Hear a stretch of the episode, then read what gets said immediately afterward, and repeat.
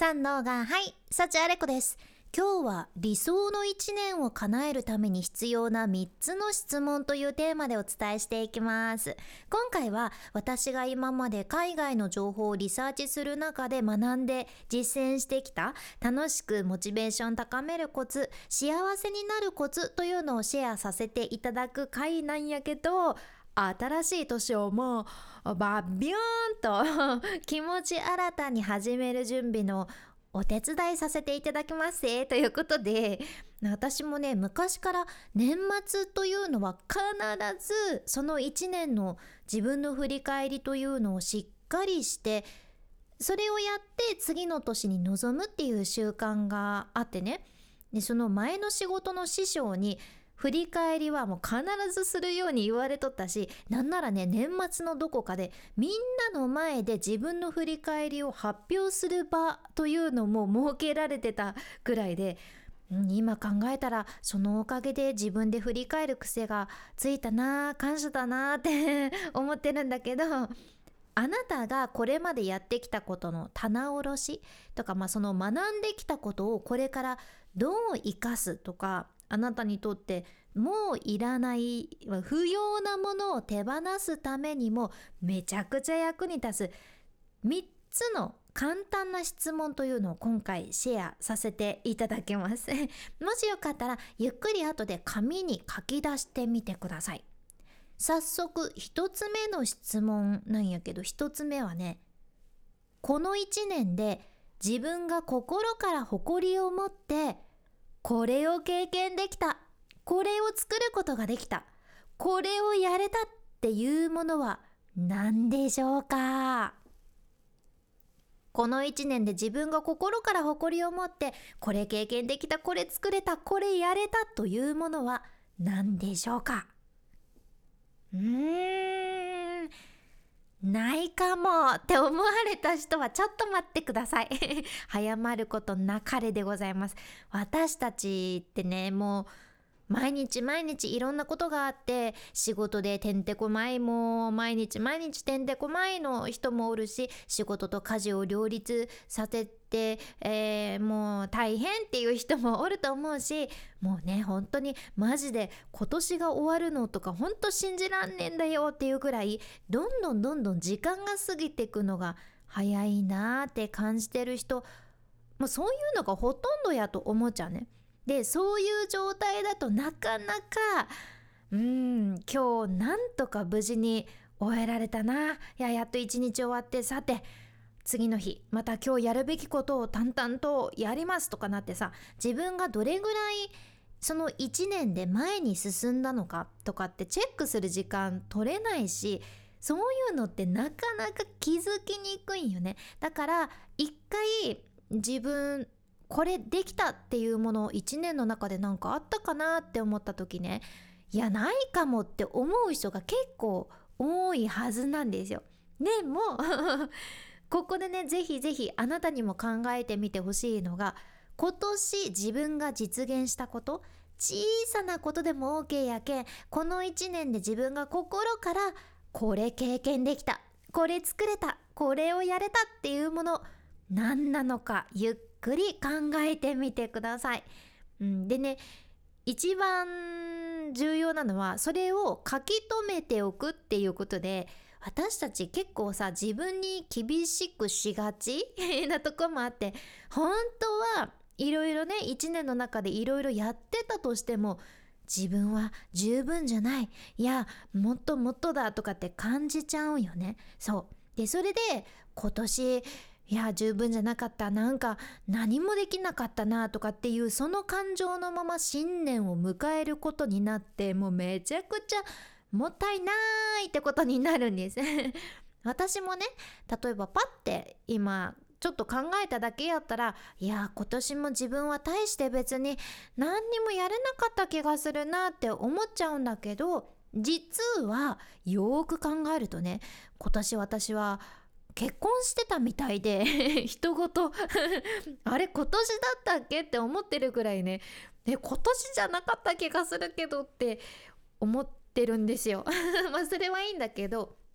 あとねちゃんと考えたらそういえば本もいろいろ読んだし山形のだしっていうね夏野菜とか薬味をいろいろ刻んでお醤油に漬け込むっていう料理も手作りでやってみたし食パン作りもお家でね初めてチャレンジできたしあとは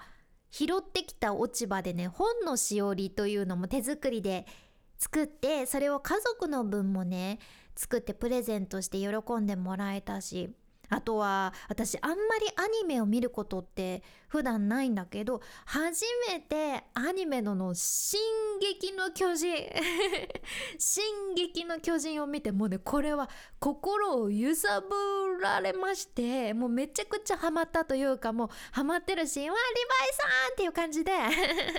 もうねすっごい「イエーガー!」ってずっと歌っちゃうぐらいなんだけどいや何気にねいろいろ今年もあったなーってそういえばいろいろあったなーって思うんですよ。なんかそういえばポテチのあの新しいやつも食べたしなっていう感じでね。楽しむことができた経験。そう。楽しめたっていう経験。っていうのが私は何よりも今はすごく大切だと感じていてこの一つ目の質問でいろいろねこの1年楽しめたことっていうのも出てくるはずやけん。よかったらあなたの手帳とかも見ながらチェックしてみてください。では次2つ目の質問。この1年で自分はどんな失敗をして何を学んだでしょうか？この1年で自分はどんな失敗をして何を学んだでしょうか？そうどんな教訓があったでしょうか？これめちゃくちゃ重要やね。人間さ結構時間を置けば自分の失敗をちゃんと客観的に捉えることができるっていうのもありますよね。例えばさ昨日もうほんと昨日あったばっかり昨日めっちゃ大きなミスしたとしてそれだとなかなかね昨日の今日じゃいやなんでかって落ち込んでまだまだその落ち込み具合が 解けてないからしっかりね考える余裕がないかもしれんけど割と今年の初めとか今年前半のミスとかはねちょっと時間が経っていて自分の心とも向き合いやすくなってるかなって思うじゃん。うん、でもうまくいったことを考えるのはさ平気なんやけど人間って自分が失敗したことって本当に考えたくないじゃね。私もそうやったけど私はただもう毎年向き合わざるを得なかったというか失敗から学んだことっていうのを書き出すのがね毎回の現場の後の習慣になっとったけん、うん、いやだからこそ心から言えるっちゃけどこの失敗と向き合うのがもう一番自分をドーンとね前に進めてくれるし最高の自分の宝物になろうじゃね。うんね私は今年やっぱりねまだまだ自分の人生をお仕事中心に考えてしまうところがあってプライベートよりもお仕事を優先っていう風にね なるところがあるんやけどその度に夫にもねいやお散歩に行こうお散歩を優先しようって誘ってもらったりとか いや本当に考え方一つなんやけど私が自分がやりたいことイコール仕事というのもあってすごくこれ難しいところなんやけどさでも自分の心とか自分の健康が損なわれる前に考えさせてもらういい機会になって感謝だったなって思っとるじゃんね。あと私ポッドキャストの収録の時にね空気清浄機の音が入らないように一回空気清浄機をピッて消してからこのねポッドキャスト収録しよったっちゃけどもうさ毎回毎回その収録終わったよし夜ご飯作るぞってなった時空気清浄機のスイッチをねもう一回ポチって入れる入れ直すのを忘れていてそれで夫にいつもねなんで忘れるのか？ってまた忘れてるよとかって言われるのがめちゃくちゃ悔しくってね。もう絶対もう絶対次から忘れないぞって思っても忘れる私でして。悔しい。なんでか？ってなるけど。やけんねもうこの教訓から私が学んだのはもうどうせ私はどんだけ忘れないぞと思っても忘れるんだからもう忘れるんだったら空気清浄機を消さないとこれに決めました。そしたらね本当に夫に言われることもなくなったんよね。なぜなら空気清浄機消してないからついたままだからです。パチパチ。はい。